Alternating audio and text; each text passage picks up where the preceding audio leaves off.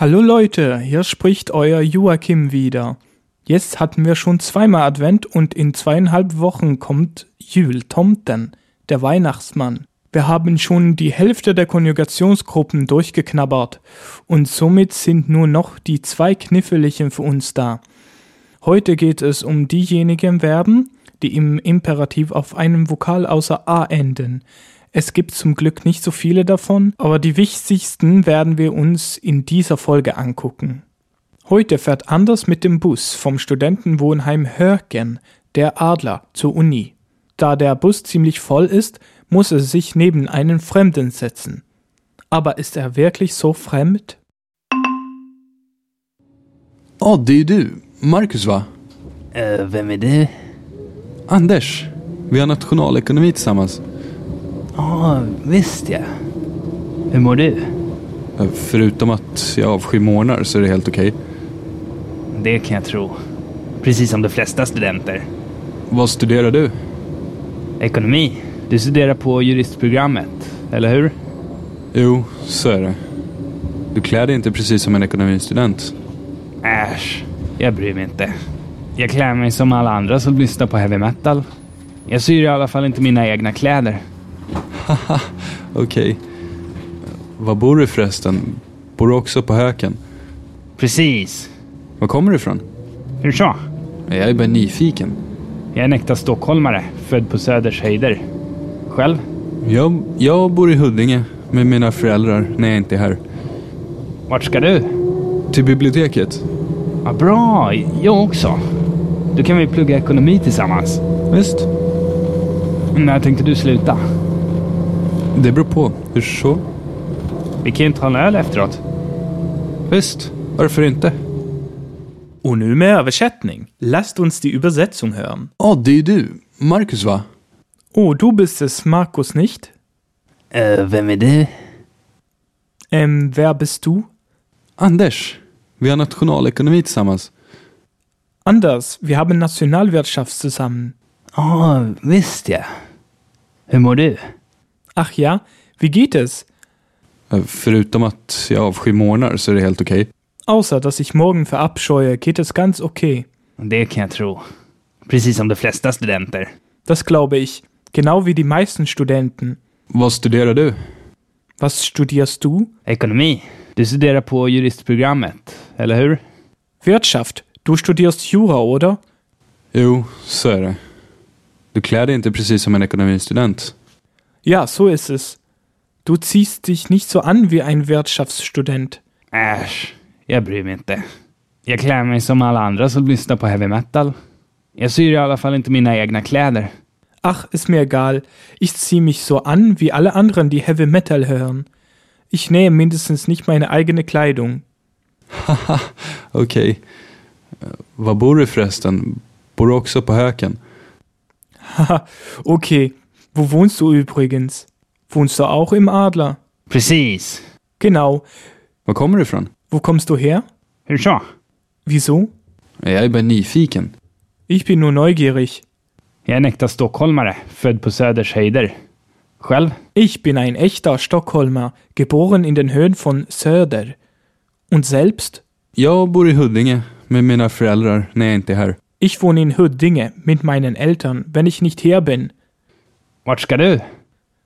Wohin musst du? Till biblioteket. In die Bibliothek. Ja, bra, jag också. Då kan vi plugga ekonomi tillsammans. Gut, ich auch. Dann können wir Wirtschaft zusammen lernen. Visst, Klar. När tänkte du sluta? Wann wolltest du aufhören? det beror på. Hur så? Es kommt drauf an. Wieso? Vi kan ta en öl efteråt. Wir können ja danach ein Bier trinken. Visst, varför inte?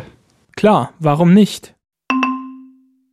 Unser Grammatikthema ist wie bekannt die dritte Konjugationsgruppe, beziehungsweise diejenigen Verben, die im Imperativ auf einen Vokal außer A auslauten.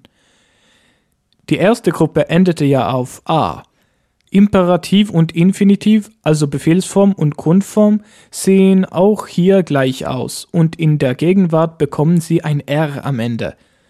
Lass uns mal die erste und die dritte Gruppe vergleichen. Infinitiv sieht so aus. Studera, studieren. Bu. Wohnen. Beide enden auf einem Vokal. Genauso klingt auch die Befehlsform. Studera. Studiere. Bu. Wohne. Im Präsens bekommen beide Verben ein R angehängt und klingen so. Studerar. Studiert. Bur. Wohnt.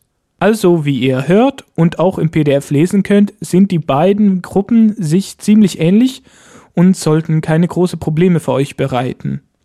Zu dieser Lektion gehören auch die kleinen Fragewörter, die meine persönliche Lieblingswörter sind, wenn ich eine Sprache lerne. Varför?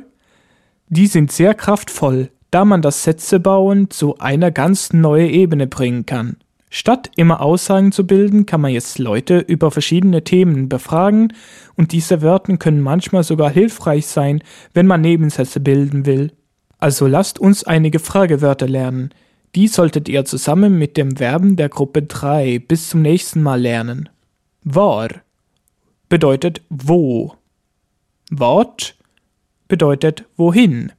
Passt hier auf, viele Schweden machen hier Fehler und benutzen für beide Wörter das zweitere Wort oder Wort. Es gibt auch einen kleinen Unterschied zwischen dem schwedischen Wort und dem deutschen Wohin. Und zwar benutzen wir in Schweden das Wort nur für Richtungen.